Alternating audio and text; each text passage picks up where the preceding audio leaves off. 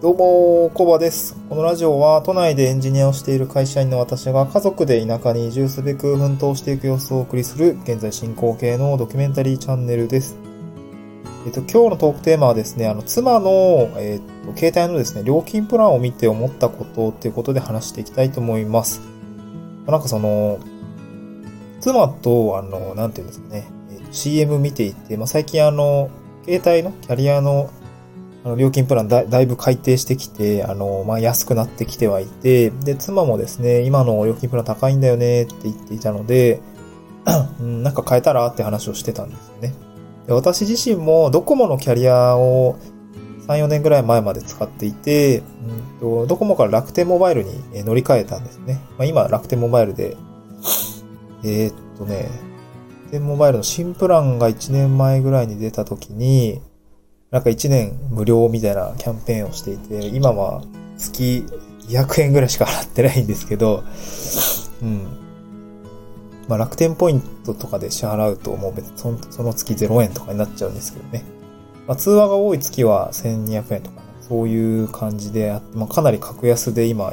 使えてるっていうような状況ですね。うん。で楽天モバイルは、えっと、なんか今 CM でやってますけど、月 1GB までなら0円とか、まあ、無制限に使っても2980円って、まあ、だいぶね、すごい安いなぁと思いながら、もう通信費の固定費削減というところはですね、なんかいろいろ選択肢出てきたなっていう、まあ、世の中の状況なのかなっていうふうに、あの、こう、えポジティブに捉えているところではあります。私も前まで、スマホ代、ドコモの時多分月8000円とか払ってたんで、なんか今考えたら高いよなっていうふうに感じてますね。うん。で、妻もですね、高いなーって言ってるんですけど、で、いくらぐらい払ってんのかなって聞いて、まあ、月8000円から、まあ、9000円ぐらいになったりするよ、みたいな感じで言っていて、高いなーって言いながら、あの、まあ、結構ね、昔からのプラン、なん昔からずっとソフトバンクを使っていて、うん。で、ちょこちょこ携帯、あの、iPhone に、新型が出たら iPhone に変えたりとかしてるんですけど、まあ私、まあ携帯変えたなぐらいはわかるんですけど、プランどうの、どこ、どうのこのって意外と夫婦間であんま話すことなくて、まあ、なんていうんですかね。今更なんですけど、で、何使ってんだろうなと思って、まあ聞いてみたんですね。聞いてみたとか、あの、ど、どういうやつなの？って言ったら、いやなんかそれがわからんって言っていて、あ、わかんないんだ っていう感じで、まあ、そうか、別に意識しない。じゃあ私もソフトバンクの料金プランの体系、何プランあって、えー基本がこうなのか、応用、応用というか、その上に積み重なるプラン、積み重なる、なんかプランがあるのかなって全然知らないので、私もそこまでなんか気にしてなかったんですけど、まあ、この際ちゃんと見てみようっていうところで見てみました。まあなんかその、CM の中で、なんか 20GB 使い放題とか、なんか通信量の掲載、あのー告知が入ると思うんですよね。月に 1GB なら無料。まあ、これ楽天モバイルの例ですけども、その、まあ、妻曰く、その、ギガバイトってなんやねんみたいな、そういう話だったんですよね。通信量って、なんだろう、身近に感じれるものではないので、なんていうんだろうな。自分が月々どれくらい使ってるのかもわからんし、なんかどういう使い方をしたらどんくらいになるのかもわからんから、なんかそのプラン決めるとき、なんかいろいろ選ばされるねんけど、なんか結構おすすめされたものでやっちゃってるわって言ってて、あー、なるほど、なるほど。まあなんかこう、あれですね、カウンターでこう案内をされている方のイメージがすごいパッと想像に浮かんだんですけど、で、まあ妻どういうプランを提案されてるんだろうってことで、なんかそのソフトバンクは、マイソフトバンクっていうんですかね、ちょっとわかんないですけど、確か、マイページみたいなのがあって、そこでなんかプラン確認できるみたいなんですけど、プラン確認してみてって、ちょっと一緒に見ながら入ってたんですけど、なんかどういうプラン使ってんのかなって、月 50GB の通信量プランを、あの、なんか契約しているみたいで、それ月8000円ぐらいするのかな。月 50GB ってちょっと私驚愕したんですけど、すごい通信量を使う プランに入らされてるなと思って、ちょっとびっくりしましたね。その、まあ今の妻の使い方ですね。なんて言うんだろう。まあ別に家は Wi-Fi があるので、別に家にいる分は全然使わないですし、で、うん、普段多分日中は多分仕事だし、まあ、なんて言うんですかね。うんと、通勤も電車じゃなくて車で通勤してるので、なんかそこでなんかこう、ゲームとかするかって言ったら特にしないし、なんか明らかにですね、その、通信量のプランが過剰だったんですね。私から見て。私自身今、月5ギガで、あ、なんか、えそのうちアップデートされるんですけど、月5ギガで、えー、行くプランで、普通に、なんていうんですかね、うまくできてるんで、月50ギガは使わないよっていう話をしたんですよね。で、まあ、そうなんやーって言ってて、まあ、やっぱなんかその、よくわからないんだよねっていうふうに言ってました。まあ、そうかっていう感じ。まあ、私も、なんで通信、通信というか、その、ネットワークとか通信量って、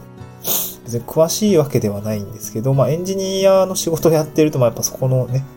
えっと、こういうシステムを開発するときにネットワークにかかる負荷がこんだけで、通信量こんくらいかかるんです、みたいなね、話はするので、まあ、人よりは、まあ、えー、IT 業界に身を置いている身としては、あの、わかるつもりではいますので、うん。まあ、あと、まあ、体感としても、あのね、そんなにがっつりこう、ゲームばっかりしてとか、YouTube ばっかりしてる人じゃないと、月50ギガってなかなか使わないよなっていうところ、まあ、まさに仕事でテザリングとか、使っ、使っていかないと、なかなか消費できない通信量なのかなというふうに感じてますので、もうちょっと明らかに妻には、あの、通信量が過剰だったっていうところですね。まあ、もうちょっと早く相談をして、あの、見てあげればよかったんですけど、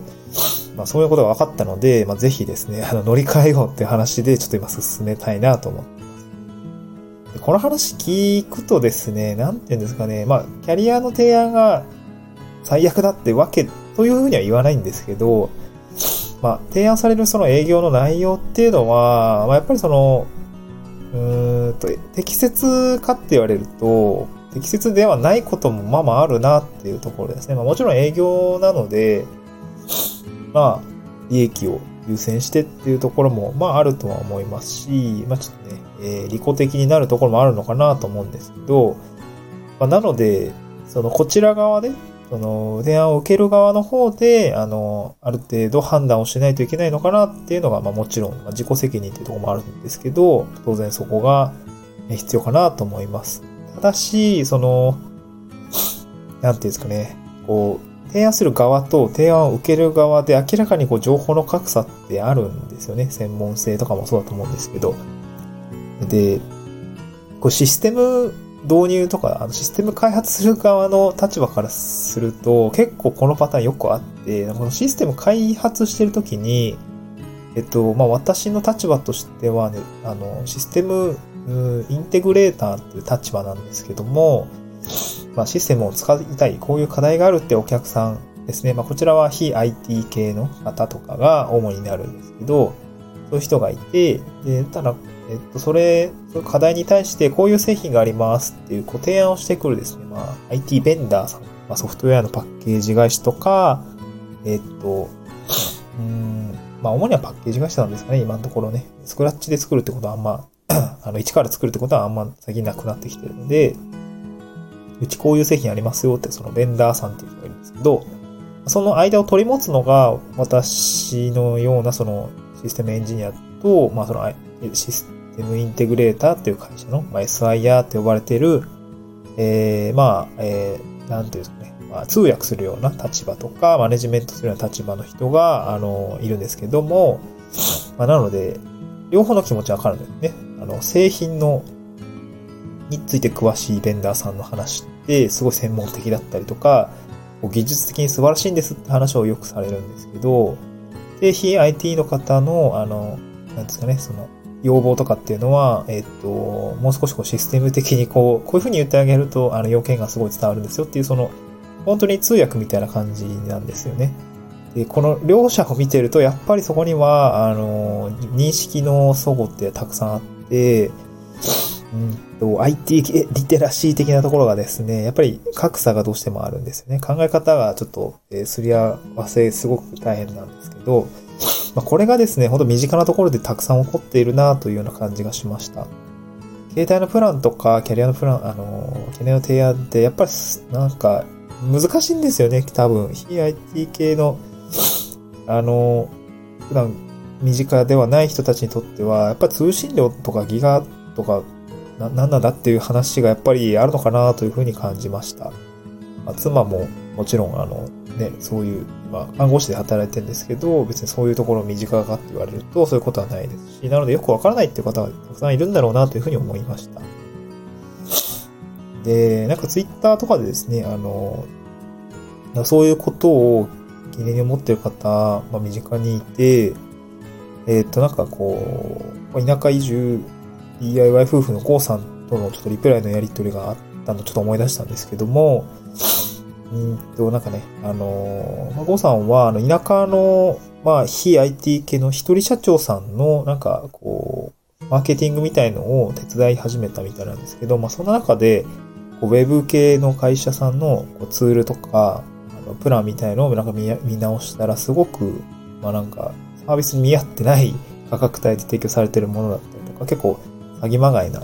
ものだったりっていう風なところがあったみたいで、これ結構田舎の非 IT 系の、まあ、一人社長だったり、IT 系企業の担 IT 担当っていうんですかね、情報部みたいな人たちが、うーんと、なんていうんですか、やったこともない分野だったりとかもすると思うんですけど、結構なんか、食い物にされてんじゃないかなっていうところはちょっとやっぱ心配になりましたっていうところですね。まあと、一消費者としても、あの、そういう場面ですね、なんかたくさんあるのかなっていうふうに感じました。うん、でなんかそういうのって、うーん、なんですかね、ちゃんと自分で情報を取りに行かないと誰も教えてくれないっていうのはあるんですけど、にしても、まあ、なんていうんですかね、えー、っと、まあ、きっかけがないとちょっと厳しいのかなっていうところがあって、なんかそういうところですね、まあ、一つニーズで、ニーズというか、需要としてはなんか、えー、っと、指南してあげるっていうところは、まあなんか一つ仕事になるかもしれないのだなとはちょっと思ったんですけど、なんかそういうとこって、なんていうんですかね、なんかどうにかなんないのかなってすごい思いました。なんか、うん、なんかもっと適切。まあ性善説、性悪説の話ではあるとは思うんですけど、なんかね、もっとわかりやすい世界にならないのかなっていうふうには感じましたね。まあわかりやすくするっていうところが一つニーズではあると思うんですけど、なんかそういうことをですね、まあ、ちょっと4月から新しく仕事に変わって、まあ、そういうところに少し、なんていうか、介入するとか、まあ、自分でサービスを作ってみるとかね。あの、なんかそういうところも一つ考えてみてもいいのかなというふうに思いました。まあ、まずはですね、身近な人の困りごとっていうことで、あの、妻のあの料金プランをですね、ぜひですね、まあ、安く仕上げるように、ちょっと、えー、いろいろ確認をしてやってみたいなと思いました。はい。今日は、えー、っと、その、妻の料金、携帯の料金プランを見て思ったことっていうところで、まあ、情報の格差の存在点が確かにあるよって話と、まあ、見定めることって必要だよねっていうところを話させていただきました。何か参考になれば幸いです。また次回の収録でお会いしましょう。バイバーイ。